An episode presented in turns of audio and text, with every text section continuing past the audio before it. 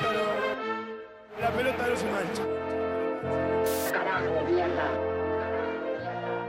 Se van a re- remontar a la estratosfera. Usted tiene que arrepentirse de lo que dijo. No, no me voy a arrepentir. Usted se tiene que arrepentir porque yo no hice nada de eso. Ay, si querés llorar, llorar, papi, mami, por favor, no. Es inimputable, hermano. solamente hay que tenerle temor a Dios. Y, por, y a mí, en todo caso, también un poquito. Pará, pará, pará, pará, pará. Con 15 pesos me hago alto guiso.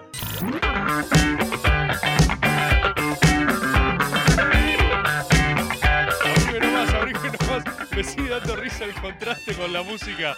No copyright. No puedo, o sea, hay una porción de mi cerebro que sigue esperando el otro sonido y entra el.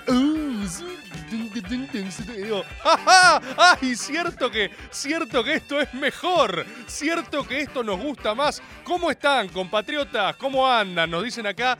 Arrancamos un poquito tarde, pero no importa. Después nos extendemos unos minutillos. Todo es charlable, todo es negociable cuando se está haciendo la Argentina grande otra vez. Y Maxi me trae una fabulosa taza board con la cual hidratarme. Taza Board, esto no es un canje, es material original, ¿sí? Si quieren hablar con Taza Boards, pueden suscribirse al sistema Ago, están las tazas de chica sublime, que hace esta, voy a tomar un sorbo de agua, ¿sí? Y empezar este fabuloso programa junto a ustedes.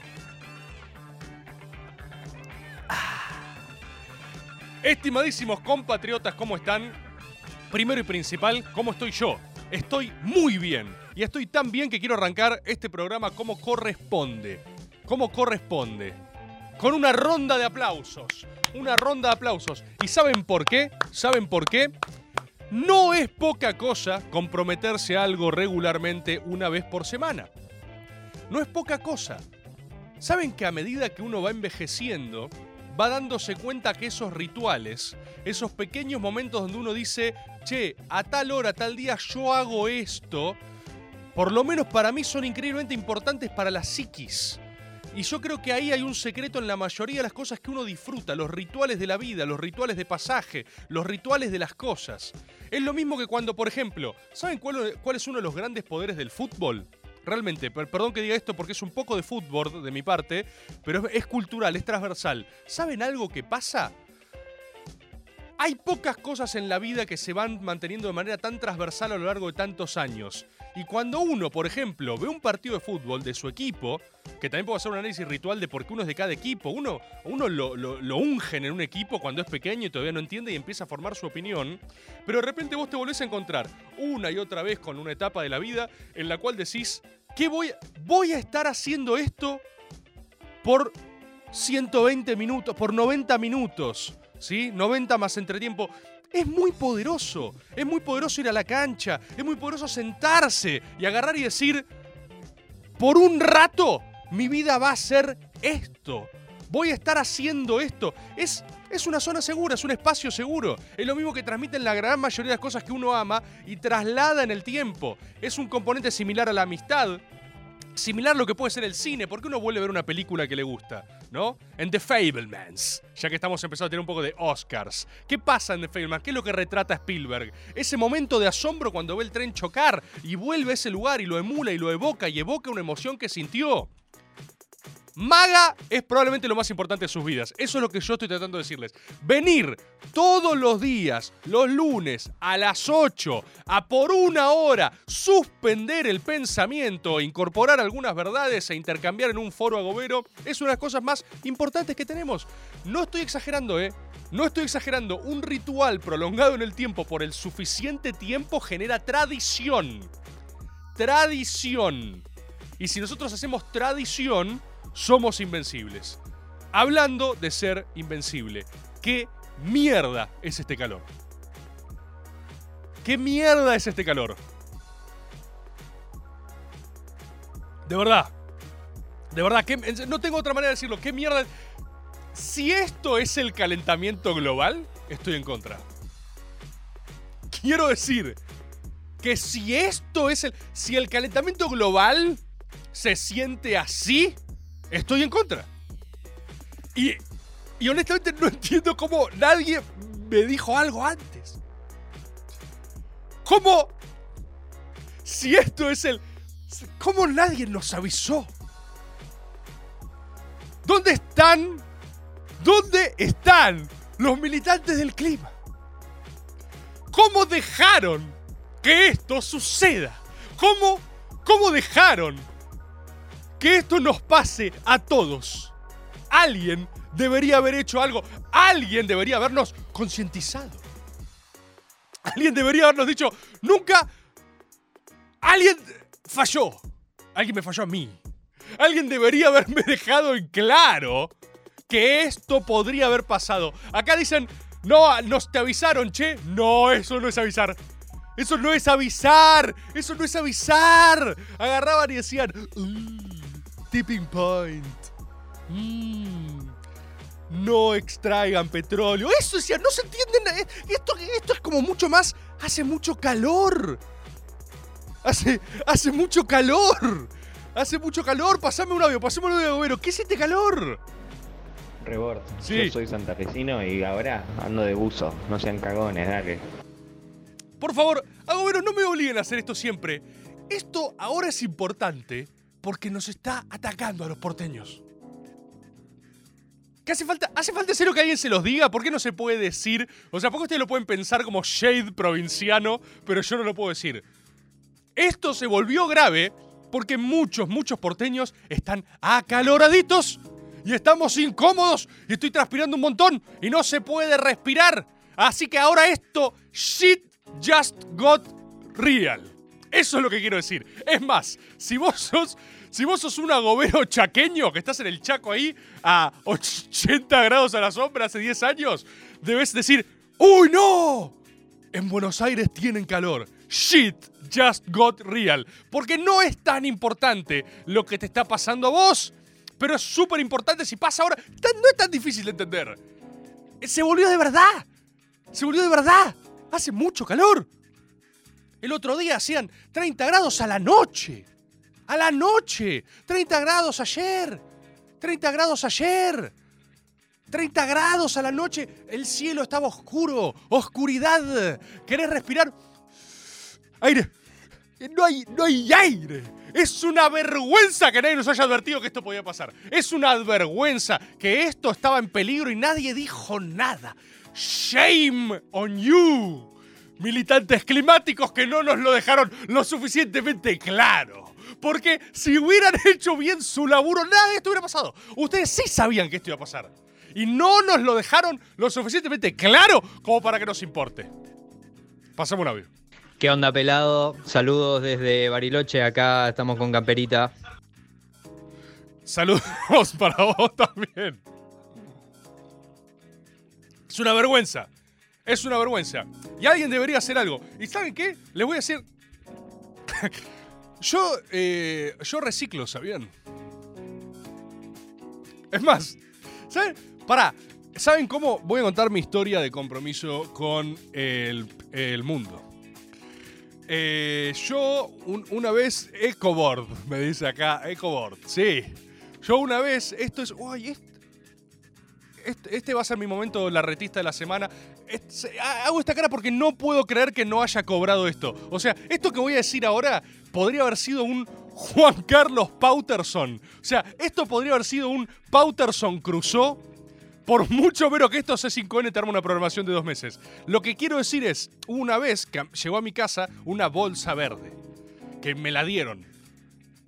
Vino un minion larretista, me dio una bolsa verde. Yo no reciclaba, pero desde que esa bolsa verde estuvo en mi casa, de repente empecé a decir, bueno, tiro la botella de plástico ahí. Y una de mis actividades, mi momento larretista de la semana, es que una vez a la semana, más o menos, saco los reciclables. Reciclares de Gayboard, ponen acá. CDT. Yo una vez, una vez a la semana saco mis reciclables. Y es una actividad que me gusta, me gusta. Son, no, no hago tantas cosas, entonces yo salgo, camino una cuadra, siempre me veo de la forma más deplorable posible, eso es importante para mí. Trato de salir de la manera más inhumana visualmente por si me cruzo alguien en esos escasos 30, 35 metros y saco Greta Thunberg. Yo, yo, al menos una vez a la semana, saco mis reciclables y los pongo en un canasto verde, ¿sí? Por ende, soy una gran persona. ¿Y saben qué? No, pará, es más. El fondo. Una vez a la semana yo tengo mi actividad semanal que es salir al exterior a sacar unos reciclables. ¿Sí? héroe, pone David Maury. Héroe. Entonces, entonces. ¿Y saben qué? Les voy a decir algo más. ¿Saben qué? Les voy a decir algo más. Muchas veces los tiro y, y veo adentro del tacho y hay eh, orgánicos. Y eso me hace. Eso me hace sentir mal. O sea, por favor, atiendan conmigo lo que les estoy diciendo. Miren lo buena persona que soy. Mi grado de compromiso, no solo conforme con sacar mis putos reciclables, cuando veo que alguien no respetó las reglas, me siento mal por un instante. Es decir, yo pudiendo ser un ciudadano egoísta que tira sus reciclables y dice, bueno, esto a partir de ahora es problema del otro, que se fijen cómo hacen, yo hay unos, unos buenos segundos que hago así, digo, la madre, acá de reciclables tiran orgánicos. Soy prácticamente a Greta Thunberg. Soy, pra o sea, soy una gran persona. Eso es lo que trato de decirles. Hay toda una porción de mis segundos en los cuales, en los cuales pienso y eso me entristece. y eso me entristece. Me ha- a ver, pasame un audio, pasame un audio. Hola, Rebor, ¿cómo estás? Uh, no escucho nada. Desde la Pelo Pincho a las 8 de la noche. Pelo pincho. Quería, antes de que se vuelvan a caldear los ánimos entre porteños y gente del interior, Sí. eh, pedir que podamos llegar a un consenso en que la situación que estamos atravesando es grave para todos, este calor es insoportable y que además, eh, si quieren, eh, múdense a una provincia de verdad y cierren el orto, ¿sí? Gracias. Gracias, Abrazo, gracias compatriota Gobero que trata de traer un poco de paños fríos a esta situación tan candente, que trata de poner un poco de toallitas húmedas y frías para agarrar y decir, bajemos un poco los ánimos, hace mucho calor y, y no está bien, y ojalá alguien nos lo hubiera avisado antes. Yo separo una botella de otra, no merezco eh, tener calor, es tan simple como eso. Yo quiero que me devuelvan mi aire, nada más. Que vuelvan a redistribuir el calor con las provincias como sea y que yo pueda volver a respirar. Y después, después leer cómo... Me, da risa que uno a veces separa botellitas y las tira a un tacho lleno de bananas y otras cosas orgánicas y después eh, China, China tira al mar 4.500 billones de botellas con pingüinos muertos y procesados. No hay nada que hacer, no hay nada que hacer. Hay que entender que lo más importante y lo que nadie aclaró antes es que este calor es muy caluroso. Y yo creo que eso debería frenar. Esa es mi plataforma. Eso es lo que yo propongo 2023. Rebord, alguien tiene que hacer algo. Hace mucho calor y eso me pone incómodo. Y yo sé que soy buena persona. Esa es mi plataforma política. Yo sé que lo que estoy haciendo no, yo reciclo, coma, hace mucho calor, coma, basta. Coma, paren un poco, ¿sí? Coma, que el calor vuelva a las provincias que, que tiene que estar, ¿sí? Y todos saben cómo las cosas tienen que ser. Pasame un audio, Maxi. ¿Qué es lo que es Rebol? Aquí tu amigo el dominicano otra vez. Eh, estoy viendo que tú estás hablando del calor allá en Argentina, pero a mí me han dicho que allá en invierno Sí. eso se pone más frío que el carajo, que eso Sí. está bien, bien frío. Y aquí en República Dominicana es invierno ahora mismo y aquí estamos casi a 40 grados. ¿Qué te parece?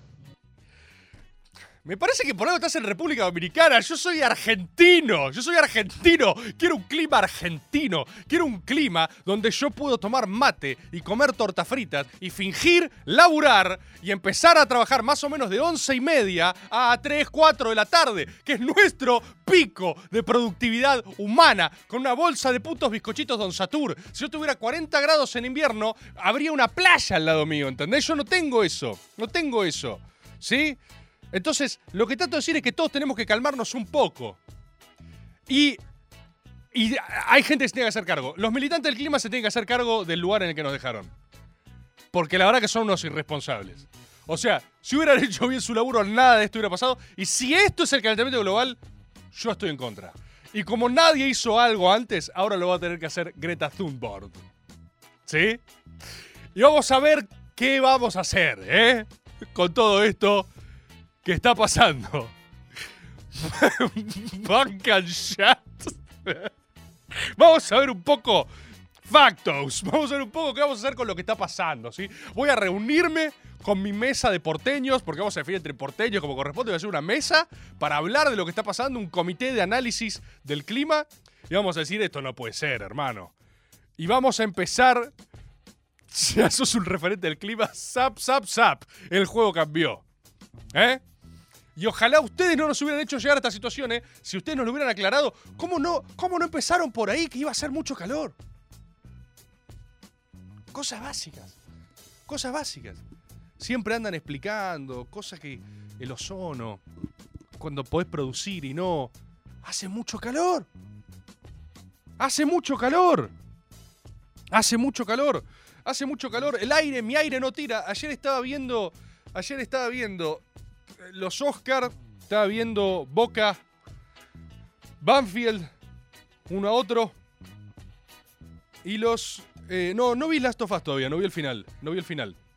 Mucha gente me dice hablar de Last of Us, ¿sabes? Jungleman. Acá me... Ustedes no, no lo escucharon, pero me preguntó de Jungleman. Juan Biselva. Me dijo, ¿y Last of Us? Me dice. Déjame ese, déjame ese, déjame, ese para hablar. Déjame, ahí está. Yo me llevo muy bien con la naturaleza, ¿sabían eso? Yo, hay mucha gente que responde muy bien a mí. eh, animales, niños, locos y discapacitados. Me llevo perfecto con todo ese segmento poblacional. Con gente que está en, en la frontera de la verdad. Viejos, muy viejos, también me llevo muy bien. Estoy tratando de pensar si lo que dije es discriminatorio en algún sentido, pero estoy casi seguro que no. Estoy casi seguro que es inclusivo. ¿Sí? Eso por si se lo estaban preguntando en el chat, acuérdense que la mayoría de las cosas que yo digo son inclusivas y no discriminatorias. Y eh, eh, esta, lo que quiero decir es que esta foto es muy precisa. Esta foto es, eh, o sea, si yo voy a la natural, si yo voy a la, a la naturaleza, se ve más o menos así. Eso es lo que he tratado de decirles. Que si... Ay, leí un comentario que no puedo decir. Pero me hizo reír mucho. Ese no lo, ese no lo voy a decir. Eh, si yo voy a la naturaleza, se ve así. Inmediatamente me, rode- me rodean pequeñas ardillas y un cervatillos. Me rodean unos squirrels que agarran y dicen: Oh, oh, has venido de vuelta con nosotros. Es exacta. Esto es información real de Rebord. Es Real Pictures of Rebord in the Wild. Cuando yo voy a la naturaleza, es el Noé de los marginados. Cuando yo voy a la naturaleza, se ve así. Se ve así. Yo me siento en un lugar a reflexionar. ¡Ah! Y vienen, y vienen los animalillos. Así que yo voy un poco a salvar el planeta. Voy a, voy a hablar con ellos. Sí, quedé tentado, dice Elías Cornejo. Sí, es que leí uno que me, leí uno que me entró mal y no puedo. Me está costando. Me está costando, me está costando timonear. ¿Hay un audio, Maxi? A ver, tirame, tirame una Hola, ahí. Acá en el Conurmono toda la, la basura que tiramos va a parar al SEAMSE. Así que que Dios nos perdone. Ah, está bien. Supongo que para algún lado tiene que ir la basura. Esa es mi primera. mi primera reflexión como ministro de Ambiente y Cosas y ministro de que no haya tanto calor es que, hey, hagámonos cargo, la basura a algún lugar tiene que ir. Porque nadie quiere hablar de eso. Viste, todos vienen con recetas mágicas. No, no hay que contaminar más. Bueno, bueno, bueno, pará. ¿Y quién va a desarrollar e industrializar el país, entendés? Porque yo quiero máximo poder industrial. Y hay gente que dice que eso no es compatible con el calor. Yo creo que sí. Pruebas no tengo todavía, pero creo que sí. Estoy casi seguro. Estamos estudiándolo, estamos estudiándolo. Porque después vienen los otros países desarrollados con sus agendas de ONG y globalistas de mierda que agarran y nos dicen, oh, vieron que hace calor, no, no reciclen, no contaminen más. Nosotros decimos, la concha de tu madre, porque vos te desarrollaste gracias a este tipo de contaminación y ahora vos ya competís con una agenda diferenciada. Y ahora vos querés que yo me haga eco-green friendly. Bueno, ¿por qué no me pagás? Subvencioname esa transición ecológica. ¡Oh! ¿Qué pasó? ¿Te sorprendió Ecoboard, la concha de tu madre? ¿Qué pensaste que Ecoboard no tenía un poco de lines para salir jugando? Mirá, perdón porque. ¡Te tiré un poco de line! ¡Te tiré el line! ¿Qué pasó? ¿Vos pensaste que.? ¡Oh, oh, oh! Ecobor va a decir boludez, se va a reciclar las bolas. Subvencioname mi transición ecológica. Subvencionámela, querés que compita así, querés que aplique tu puta Green Agenda con tus empresas de triple impacto, de tu triple, triple impact, que tienen que ser no sé qué beneficio. Bueno, financiámela. Financiámela, Papa Eld. Lo único que yo sé es que el aire acondicionado no tira más. Mi aire no tira más. Mi aire hace como. ¡No! ¡Mátenme! Eso dice mi aire. Yo lo prendo y me dice: Basta, por favor, Rebord. Déjame ir. Y yo, un poquito más, Erwin, un poquito más, un poquito más. Tirame un. Tirame. Mi aire está en 12. Ya no se puede. yo configuré mi aire para que llegue más abajo de como viene de fábrica. Mi aire está en 12. Ya no hace nada. No enfría. Exhala. Suda mi aire. No puedo hacer absolutamente nada. Así estaba tratando de disfrutar de lo último de la escena. La escena futbolística. Hay gente que me dice habla de Boca, habla de Boca. Dura derrota de, de Boca contra uno de los eh, candidatos del campeonato. De Banfield. Y sí, primera victoria en el campeonato. En un momento iba a pasar. Estadísticamente era muy difícil que no sucediera con Boca. Un poquito de fútbol, un poquito de fútbol. Está complicado, está complicado, pero no. Impossible is nothing. Torneo largo, no pasa nada. ¿Cómo les avisé lo de, de Michelis, eh? ¿Cómo les avisé lo de Michelis? Tardó. Me, me consta que ha llegado a las más altas esferas de River ese clip. Se los quiero decir, ¿eh? Se los quiero decir. Algunas cosas gustaron y otras generaron molestia, me dijeron. Y bueno, ¿qué le vamos a hacer? Pero, ¿cómo les tiré la de Michelis? Yo le dije, atento con el personaje villano que está construyendo. No tardó ni cuatro días de ese maga en salir a declarar. Si es que te No tardó ni cuatro días en salir a declarar. eh, quiero decirle a los hinchas de River que pagan la cuota más cara de todas y por eso son mejores que el resto. Ese es el textual real de Michelis que no quisieron cortar exactamente. ¿Sí?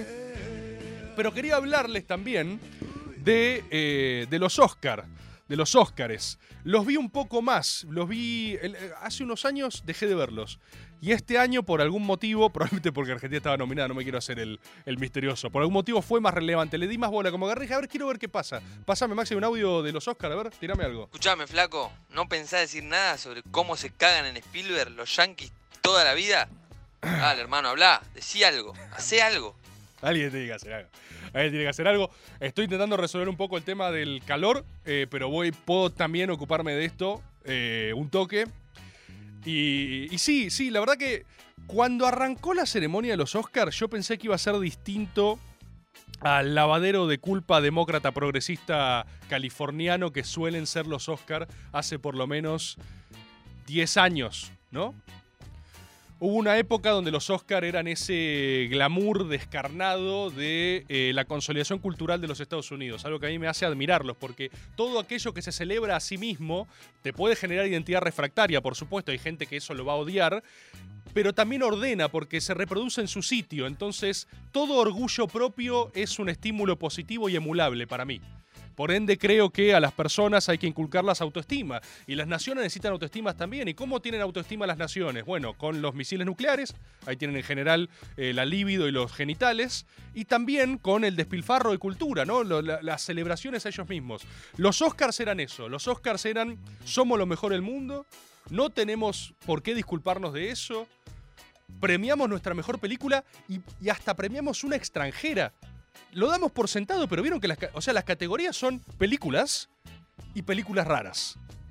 Y todos queremos participar de eso. Y eso es, eso es hacer grande a tu país en términos de diseño y política cultural. Por eso los admiro.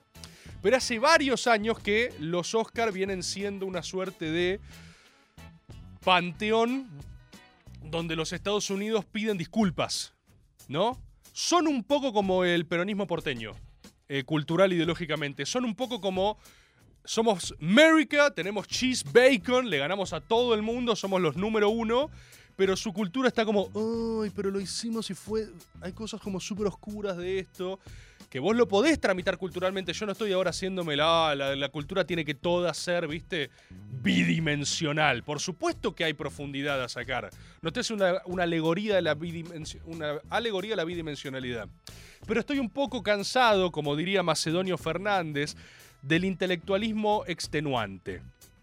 Esta ceremonia no fue la más, más, más sacada. Creo que hace dos años hubo una que poco más le faltaba un premio quechua, boludo. Era una cosa que ya era tipo, dale, dale. de- pero, pero aparte, dejen de fingir, ¿entendés? Ni siquiera. Yo no estoy viendo una puta premiación mapuche donde premian al mapuche más picante de todos, ¿entendés? Que agarró y se morfó, le choreó un cenicero a Lewis. No, estoy, estoy viendo los Oscar. Celébrense. Celébrense un poco, hermano. Dejen de. ¿A quién le están pidiendo disculpas? Me hacen sentir. Yo no me siento incluido en sus disculpas, siento que me están forreando. Eso me pasa. No siento que.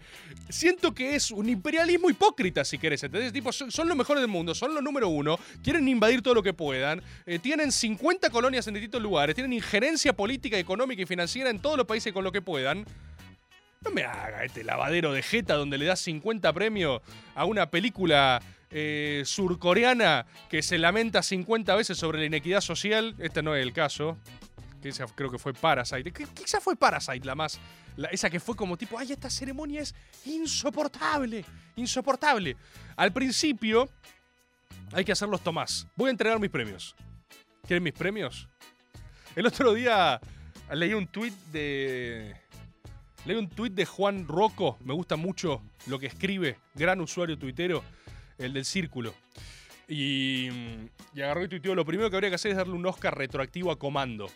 Hay un montón de películas que marcaron mucho una generación muy específica de la República Argentina y, les aseguro que los Estados Unidos no tienen ni idea que esas películas importaron. Esto es muy loco. Una vez hablé con un amigo cuya identidad no puedo revelar que se quedó en la casa de los de donde filmaron Comando, que vive simplemente una familia. Y él, él cayó y dijo, ¡Oh! Acá filmaron Comando. Y para ellos es como si hubieran filmado, no sé, una película completamente olvidable, clase C, ¿viste? Clase C total. Impresionante, impresionante. Por supuesto que mi criterio sería completamente diferente. Los premios hago. Vamos a empezar a organizarlos. Me decías que había un audio por ahí. Oscar, esto, a ver. ¿Qué tenemos de nuestro camarada Tom Cruise, que ni siquiera fue? ¿Qué tipo, eh? Bueno, yo acá me dicen, hablé, José me, me dice hablar de Top Gun. Yo ya hablé de Top Gun, creo que hace dos magas hablé de Top Gun. Pero, pero básicamente se muerde la cola. Cuando arranqué a ver la los Oscar, primero vi al, al vietnamita, me corrigieron que era vietnamita. El vietnamita que fue premiado hizo un gran discurso full American Dream total. Un discurso que me emocionó. Porque básicamente, ahí lo entiendo, ¿entendés? Pusieron un coreano a gritar todo es posible. Yo llegué a América, hice mis sueños reales. Y eso es propaganda cultural del primer nivel. Eso es lo mejor que puede hacer una nación con orgullo, autoestima y que se celebra a sí misma. Ah, quiero aclarar algo porque esto hay mucha gente que después lo relaciona a una suerte de autohumillación nacional. ¿Cuál es la diferencia entre apreciar la cultura imperial de un país que se celebra a sí mismo y ser un cipayo? ¿Quieren que les diga la diferencia? Cuando vos crees que eso a vos te achica la poronga, básicamente, o cuando vos crees que eso te subsume. Si vos te subsumís voluntariamente, bueno, sos un arrastrado. Sos. Yo no quiero ser el vietnamita que celebra en, en el Oscar ajeno. Yo quiero tener, o quiero que los Martín Fierro sea una cosa que sea un escándalo total. Quiero irradiar argentinidad. Cuando yo hablo de esta, este diseño en política cultural, es porque quiero eminentemente emularlo, no someterme. ¿Eso se entiende? Porque la mayoría de las veces la gente que uno cree que celebra algo cree que entonces lo que está haciendo es aceptar una condición de inferioridad. Eso es un complejo de culpa que tienen algunos y que les impide disfrutar de cosas donde otros les está yendo bastante bien. Eso es a mí lo que me pasa, ¿viste? Eso es a mí lo que me pasa. Eh, y, por eso yo siempre digo que las diferencias no son ideológicas. Hay diferencias ideológicas, por supuesto que hay diferencias de teoría. Por supuesto que si nosotros nos ponemos a discutir en una mesa y hay que ver este impuesto, esta otra cosa, esta política económica, lo que sea, podemos tener diferencias de teoría, existen. Pero las diferencias reales por las cuales la gente va a guerras no son ideológicas, son espirituales. Y las diferencias políticas más hondas son espirituales. Entonces a mí me pasa que yo puedo ponerme de acuerdo con el diseño de una política cultural institucional, capaz con alguien de otra ideología política, pero que siente y que vibra como un agobero, y a veces no puedo ponerme de acuerdo con gente que en teoría es de mi palo, de mi palo ideológico, ni siquiera lo estoy juzgando, es una descripción, gente de mi palo que intuitivamente reacciona diferente emocionalmente a estímulos para los cuales yo estoy cableado de otra manera, evidentemente. Hay gente que ve a los yanquis haciendo esta suerte de lavadero de culpas monumental y se sienten quizás reivindicados. Para mí eso es una condición de sumisión aún mayor que celebrar su propio éxito. ¿Se entiende o estoy demasiado enroscado? Cuando yo creo que de verdad les crees que te incluyen en su disculpa, legitimás su vara para exonerarte. Yo necesito una disculpa de los Yankees, necesito ganarles. Y para ganarles creo que solo les voy a ganar cuando haga algo infinitamente mejor. ¿Con qué receta? Y con la que ellos hicieron unos buenos 100 años de América al poder y ahora un poco la están quedando. Y ahora un poco la están quedando por un montón de factores. Dennis dice, qué remerita, Bord. Es imposible hablar con ustedes. Es imposible establecer una comunicación. Yo estoy acá intentando comunicarme, intentando establecer un vínculo y, ustedes no están distraídos. Son personas confundidas. Hotel Zapas. Hola. Hello. Eh, Ya está. Es así. El agobero hace lo que se le cantan las pelotas. Y lo que quería decirles es, bueno, primero yo arranco a ver la ceremonia, veo este primer vietnamita y digo, epa, impresionante. Esto está, está pasando lo que creo que está pasando. Intenté olfatear el ambiente. Se viene Top Gun Maverick a los Oscars. Se viene Top Gun Maverick mejor película. Porque yo no estoy diciendo, viste, después ya uno lee Twitter para enroscarse nada más. Uno agarraba y me ponía, mirá cómo los boludos colonizados creen que Top Gun Maverick es una buena película cuando es solo otra película bélica de las cuales existen un millón y no se dan cuenta que el verdadero... Y vos decís, ¡ay! ¡Sos tan boludo! ¡Sos tan boludo! ¡Sos tan increíblemente boludo! ¡Sos, sos tan tonto! ¡Sos, sos tan boludo! Pero nunca vamos a ponernos de acuerdo. Porque no estamos de acuerdo, no, estamos, no tenemos una diferencia de teoría, tenemos una diferencia de símbolos, signos y espiritualidad. Yo no destaco la originalidad de Top Gun Maverick. No, no veo, no la veo narrativamente disruptiva. De hecho, al revés, veo el coraje de haber realizado un clásico, en los términos de un clásico, en pleno siglo XXI, de una manera que no se disculpa con nadie por ser así de vergonzosa. Top Gun Maverick es cringe, como dirían los jóvenes hoy, y ni siquiera se arrepiente de ser cringe. Si yo fuese un crítico cinematográfico yankee, escribiría el adjetivo unapologetic. No pide disculpas. No pide disculpas ni permiso. Quiere hacer el diálogo cliché que vio 50 veces en los 80 y los quiere hacer a fondo. No los quiere hacer como una parodia. Y para mí que alguien haga eso hoy, en este momento y en este contexto, porque el arte es audacia y contexto también, es impresionante. Y si eso ganaba, como le dijo Steven Spielberg a Tom Cruise, vieron que Steven Spielberg lo agarró Tom Cruise y le dijo, che, tu película salvó la totalidad de la industria cinematográfica. Le dijo eso, tu película might have saved, quizás haya salvado a toda la industria en su conjunto. ¿Saben por qué? Porque The Fablemans es una tremenda película que se trata sobre animarse a ser Top Gun. Volví a ver The Fablemans, hermosa The Fablemans, me encantó The Fablemans. The Fablemans se trata sobre agarrar un lente y armar un retrato del héroe, incluso a riesgo de ciertas omisiones y claroscuros que tiene la realidad. En The Fablemans, Steven Spielberg agarra al bully de su secundaria y lo hace el héroe de la película. ¿Por qué? Y lo dice Steven Spielberg en una escena magistral. Un poco porque quería ser aceptado por él, o sea, por el mismo sistema que lo rechazaba y lo bulineaba. O sea, un poco por eso.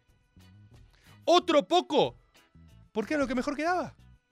Porque era el que tenía que ser el héroe porque tiene la cara. Porque lo ves y decís, es obvio que tiene que ser el héroe de la película. Y capaz el chabón era un tremendo hijo de remil puta. Y a veces de eso se trata el arte. Y de eso se trata generar algo que valga la pena. Un algo que valga la pena. Todo lo que, todo lo que queremos hacer es algo que valga la pena. Por eso escribimos, por eso venimos a Maga, salvando. Yo sé que esto no parece, pero por eso, por eso uno hace todas las cosas que hace. Porque tiene el sueño y la esperanza de hacer algo que valga la pena. Algo que no, se, que no pida disculpas. Entonces, si vos ves The Fablemans, en The Fablemans Steven Spielberg está descubriendo cómo llegar a ser una Top Gun. E hizo la película de eso, del detrás de escena de eso, hermosa.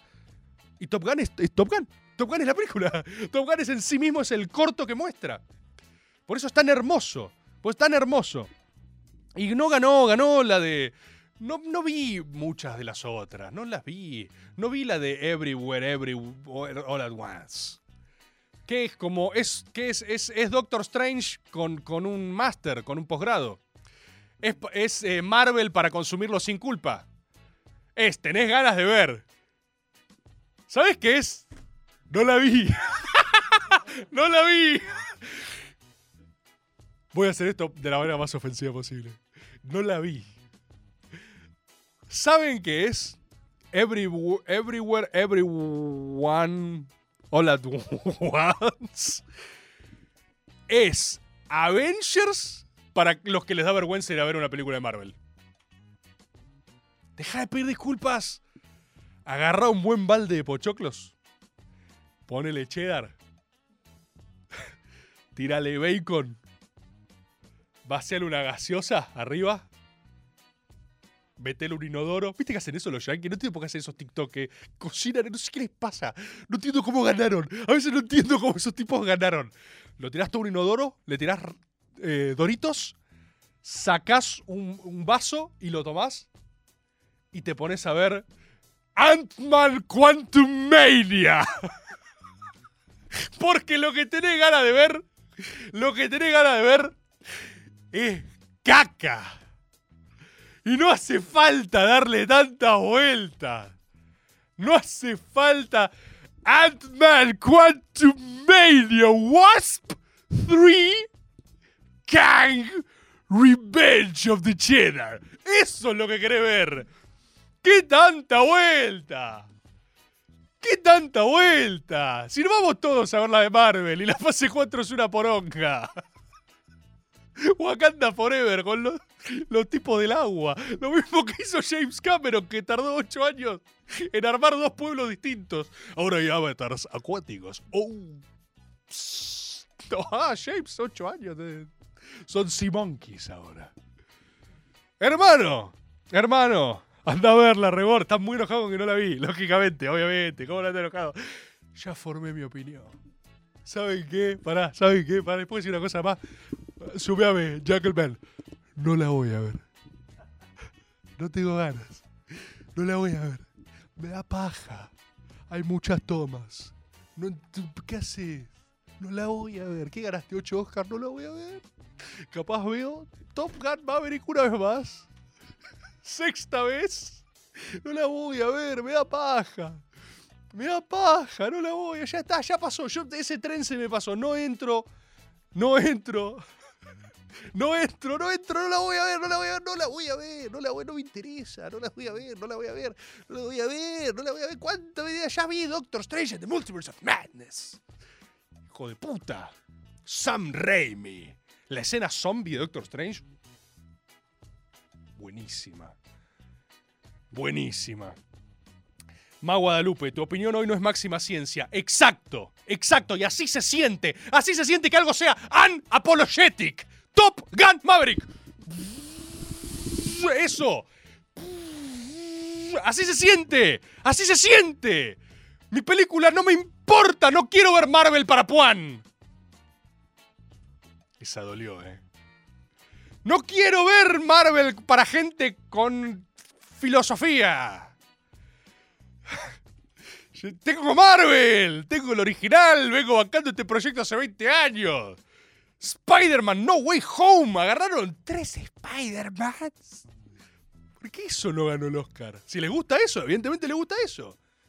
Es como cuando no premiaban ninguna superhéroe. Tuvo que venir Christopher Nolan hacer eh, la 2 de Batman y encima se murió Heath Ledger, porque si no ni, entraba, ¿eh? Se murió Heath Ledger y ahí todos... Uh, está remuerto Heath Ledger. Y la verdad que estuvo bastante bien esa peli. Y bueno, ¿viste? Después le dan uno a Jordan Peele, porque hace una comedia, pero mete, ¿eh? No, es el tema racial, no es solo una comedia, no es solo una... Están todo el tiempo pidiendo disculpas. Están todo el tiempo pidiendo disculpas. Yo no quiero pedir disculpas nunca más. A nadie quiero ver mis putos filmes que quiero ver. Me puso feliz que ganara Brendan Fraser. Me puso feliz que ganara Brendan Fraser. Porque, y esto lo dije también hace un ratito, no hay segmento poblacional más leal que niños a quienes hayas hecho felices en rango de edad 7 a 11. ¿Cuándo se estrenó La momia? George de la Selva, ¿de qué año es? 90 99, mira. Máxima ciencia. No hay rango etario más leal. Es el mismo criterio con el que hacen, eh, reclutan milicias en África. Los niños. Recibí desaprobación de cabina. Lo que trato de decir es que los niños son muy leales. Si vos tenés. No estoy inventando nada. Peronismo, segunda presidencia, los manuales, los manuales. Los manuales. Si vos consolidás un ejército de niños, te van a bancar por siempre. O quizás algunos crecen y después te toman mucho, mucho, mucho resentimiento. Pero lo más perverso de usar ejércitos de niños es que igual una parte de eso los recuerda a su infancia. Entonces no pueden negar como un componente de, de nostalgia. Entonces, cuando yo vi a Brendan Fraser ganar, yo vi al tipo que me hizo feliz con la momia. ¿Sí? Con George de la Selva. Sí, Renzo pone, no voy a ver el padrino. Toda gente. Es como, es casi promover una quema de libros esto, ¿no? O sea, es una suerte de regocijo. Regocijo acéfalo acultural. No voy a ver, no voy a ver buen cine. Me dijo que, Rebord me dijo que lo que me gusta está bien. Ah. Me hizo feliz el Oscar a Brendan Fraser. Es, es que tiene una muy buena historia. Tampoco estoy inventando nada. Ahí hay algo que también. Esto es. Esto es otra cosa que quizás solo puede decirse en Maga, pero que todos piensan. Todos piensan. ¿Eh? Pero solo quizás se puede decir en Maga. Que es que el gran acierto de The Whale. Vi The Whale. ¿La vieron The Whale? ¿Vieron La Ballena? ¿No la viste? Está buena, ¿eh? Está buena. Ese. Es más una obra de teatro filmada, la verdad, porque sucede en un. De hecho, creo que es literalmente una obra de teatro que fue a ver Darren Ar- Aronofsky. Ese es un manso hijo de puta, ¿eh? Las películas que hace ese son esas que películas que te trepan abajo de la piel, como el cine garrón, que también hablábamos allá en ese primer maga. Es categoría cine garrón. The Whale es cine garrón, pero está buena, está buena. Está buena y Brendan Fraser, yo si estaba Brendan Fraser lo voy a bancar porque me cae bien. Y claro, el chabón tiene una tremenda historia personal de redención, entonces la película es una excusa. En realidad, claramente todo funciona por el arco alrededor de Brendan Fraser, lo cual está perfecto. Yo estoy escribiendo esto, no lo estoy criticando. Para mí eso es lo que hace, justamente, es el componente mágico que hace la retroalimentación cultural y la potencia del cine. Entonces, Brendan Fraser, vieron que el chabón, eh, top, top, top, actorazo total, toda nuestra generación se crió con él, después entra una suerte de ost- de ostracismo, entra en la mala, hay una suerte de productor que lo abusa, y uno como que le toca el orto, le hace así, el dice, no, le cae como el orto eso también, eh, se divorcia, lo eh, anulan de todos lados, el chabón lo quiere bloquear, y vuelve redimido por una propuesta audaz de Darren Aronofsky, que también, esto también es, esto es muy interesante del arte, porque esto es lo que creo que no se puede decir. Que el muy hijo de puta de Darren Aronofsky, fuera de joda, lo ve a Brendan Fraser después de 20 años y dice, ¿estás para hacer una película sobre que sos gordo y se llama La ballena?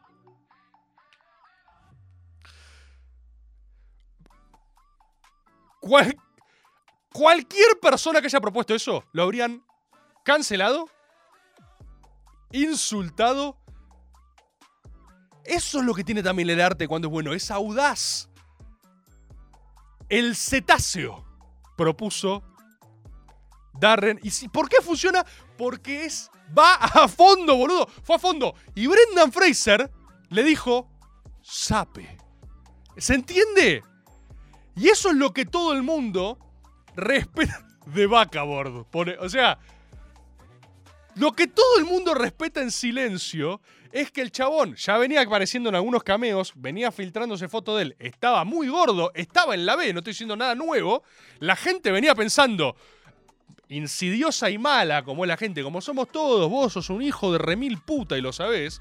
Venías pasándote la fotito de Brendan Fraser diciendo, Sop the movie.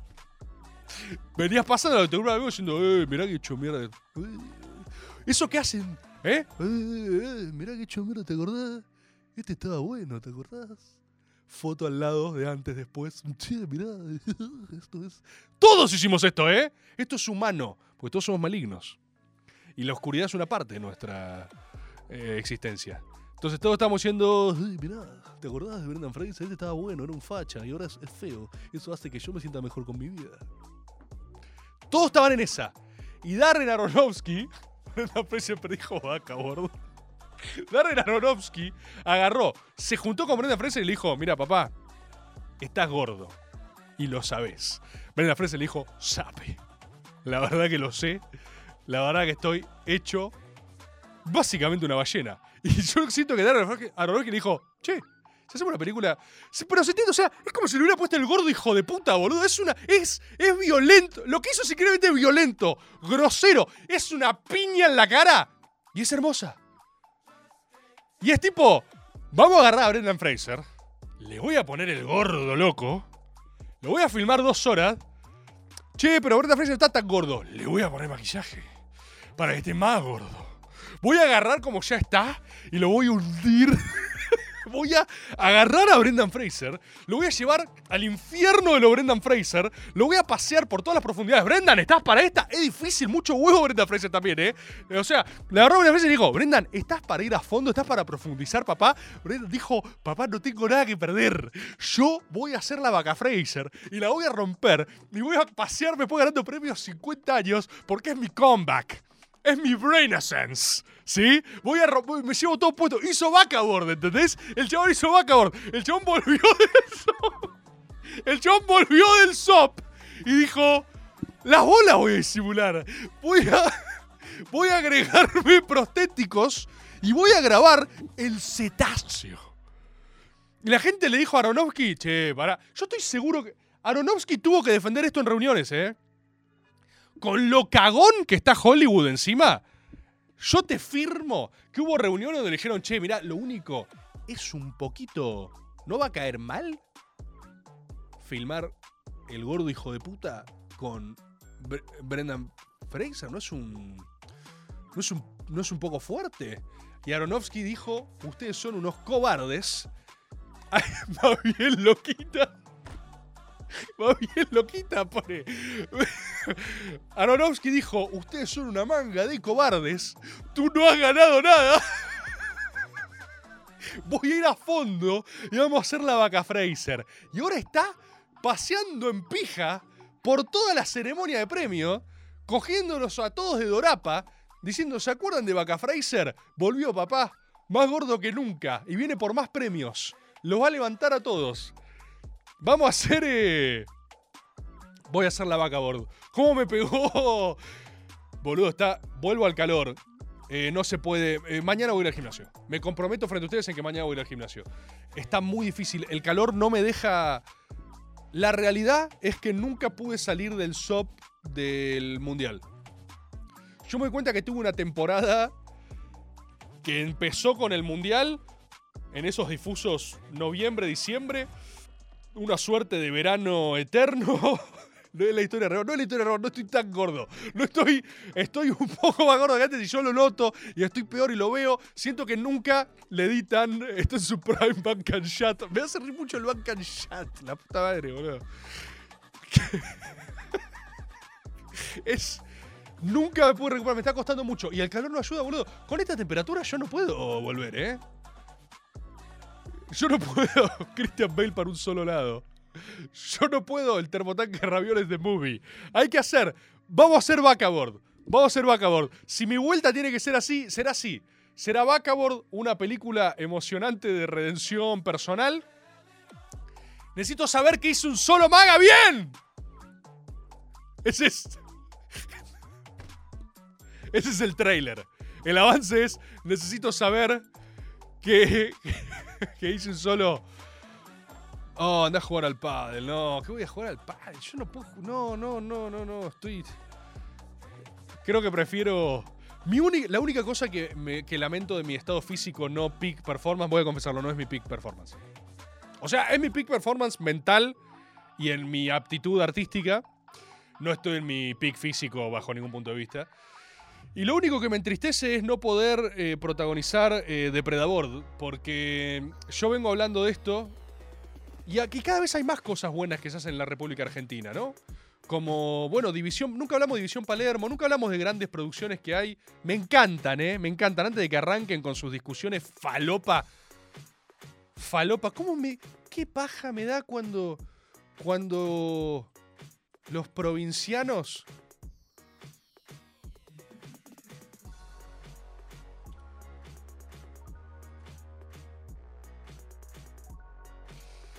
¿Qué paja me da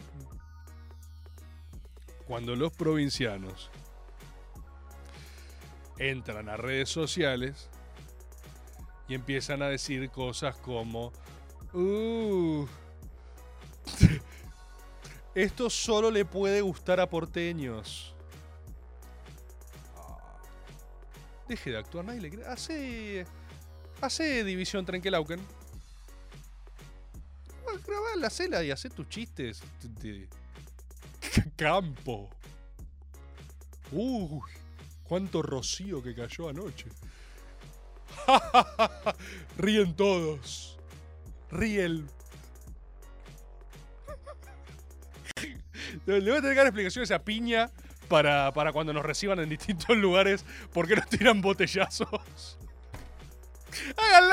Yo lo que digo es así. Hagan y dejen de estar todos agarrando, ¿viste? Tipo, ¡ay, esto no sé qué! División Nueva Córdoba. Está buenísima la serie. Está buenísima, está buena. Es, es un orgullo que Argentina haga cosas así. Cosas de primer nivel. Estándar internacional. Es buenísima la serie. Me hizo reír todos los putos capítulos. Y quiero aclarar otra cosa. Me encantaría que exista División Nueva Córdoba. Yo lo digo chicaneándolos para provocarlos, para ver si alguno de ustedes algún día deja de ser tan un criticón por Twitter y hace algo y la rompe. Yo quiero tener miles de producciones argentinas. Quiero que tengamos nuestros propios premios Oscar y premiemos como hacen los yankees, las de Buenos Aires y extranjeras. Ah, bardeaba gratis la primera ceremonia. Quiero todo. Quiero todo, ¿se entiende? Y antes de querer todo, voy a decirles Jungleman, ¿tenés el enlace que yo te mandé de las entradas de piña? Porque me informaron recién. Este miércoles vamos a La Plata con el Philip. Vamos a hablar de historia. Y voy a hablar un poquito de mitología. Porque lo acabo de decir ahora. Tengo que hablarlo con, con el Philip también. Un poquito de historia, mitología. De la función histórica del mito, de la función mitológica de la historia. Eh, voy a estar en. Tenés que ver el sistema Keops. No la vi.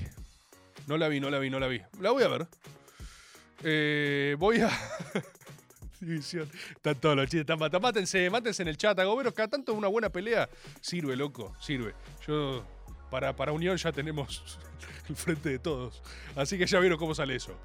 Estimados compatriotas, ahí tienen el enlace, las entradas. Me dijeron que quedan 100 entradas. Eh, No me acuerdo dónde es, pero ya vieron como lo que hicimos en Capital. La verdad que hay muchísima gente. Eh, me pone feliz que quieran venir a vernos con el Philip a hablar de historia. Para mí no deja de ser un lugar donde puedo repasar un poquito los storyboards. Contamos un poco nuestras historias eh, favoritas también. Vemos un poquito ahí on demand del público. Vemos qué está pasando, ¿viste? Nos reímos un rato. Así que vayan, vayan ahí para, para, para La Plata. Después vamos a estar en Neuquén. Eh, y después hay unas fechas más inciertas todavía. Vamos a ver, vamos a ver. Eh, También, también hay gente que quiere que vaya yo a un lugar, nada más. Y también hable. Voy a explorar. Capaz algún día haga un teatro. No tengo claro qué hacer. Pero podemos hacer. Antes yo hacía Rebord dice cosas. Esa era la única propuesta. Rebord diciendo cosas. Lo primero que yo empecé era eso. Me invitaban algunas, algunas básicas. ¿Querés venir? Y yo dije, sí, pero sí es a decir cosas nada más. Dale. Y el flyer era Rebord dice cosas. Entonces la gente decía, vamos a ver a Rebord que va a decir cosas. Parecía. Me parecía interesante. Es parecido a José Larraz sin música. Como solo sustraerle elementos artísticos que le sumen valor eh, cultural a la experiencia. Habiendo dicho eso, no vi todas las de los Oscar, vi varias películas que me gustaron. Voy a ponerme a pensar los premios Sago porque podemos hacer nuestra propia terna de premios también. The Whale me gustó mucho. ¿eh? Hay una escena que me hizo reír mucho en The Whale. Hay una escena que me hizo reír mucho en The Whale que es... eh, Ay, si la vieron, no siento que spoilear una película con una persona con los problemas que tiene el sobrepeso y una reconexión con su hija sea muy spoileable, pero él da clases de literatura y esto me pareció, esto es muy gracioso porque no, nunca podría ser así, boludo. Ya, con esto, hay una escena en The Whale que es como que el chabón dice, siento que este- sería muy gracioso parodiar esta escena. Eh, hay una escena que el chabón como que se abre la cámara en un momento porque él no quería que lo vieran, ¿no? La cosa más comprensible del mundo. Pero, pero cuando abre la cámara, y básicamente lo único que es, una persona gorda, nada más, o sea, está, está gordo. Él da clases virtuales por Zoom. La reacción del resto es tipo, dale, no pueden ser más hijos de puta, boludo. La gente hace... Digo, las, las camaritas son como, si pasara eso, disimula un poco, hijo de puta. O sea, lo peor que puede pasar es que, imagínate, vos tenés un profesor que no ve la cámara y un día la prende y ves que está gordo. La, cara que harías en Zoom sería esta.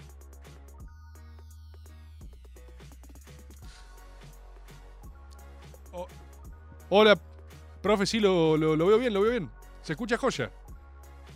Después le mandás un WhatsApp a un amigo y decís, boludo, ¿viste lo gordo que está? Pero, pero nadie, nadie es tan sincero. Nadie hace.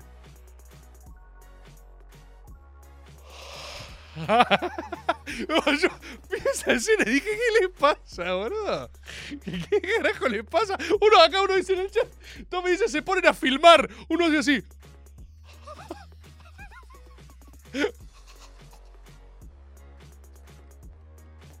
¿Qué eres papa? ¿Qué pasa? Es una. De repente era un sketch, boludo. De repente. De repente era un sketch, era una película en un tono serio, que te pega, que estás sensible, que qué sé yo. Y de repente. De repente la gente dice, no, oh Dios, no lo puedo creer. Ay, me hizo reír mucho. Esa escena no, no me podía parar de reír con esa escena. Digo, ¿qué les pasa? Como cuando te vimos en Multiboard fase 3. Pone. ¿Qué tal? Son unos hijos de puta.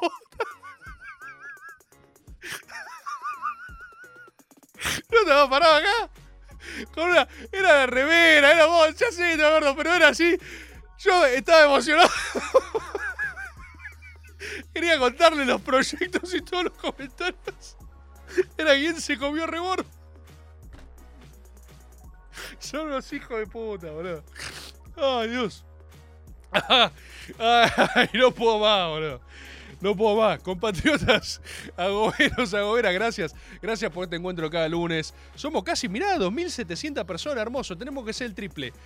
Gracias por esto, este encuentro de los lunes.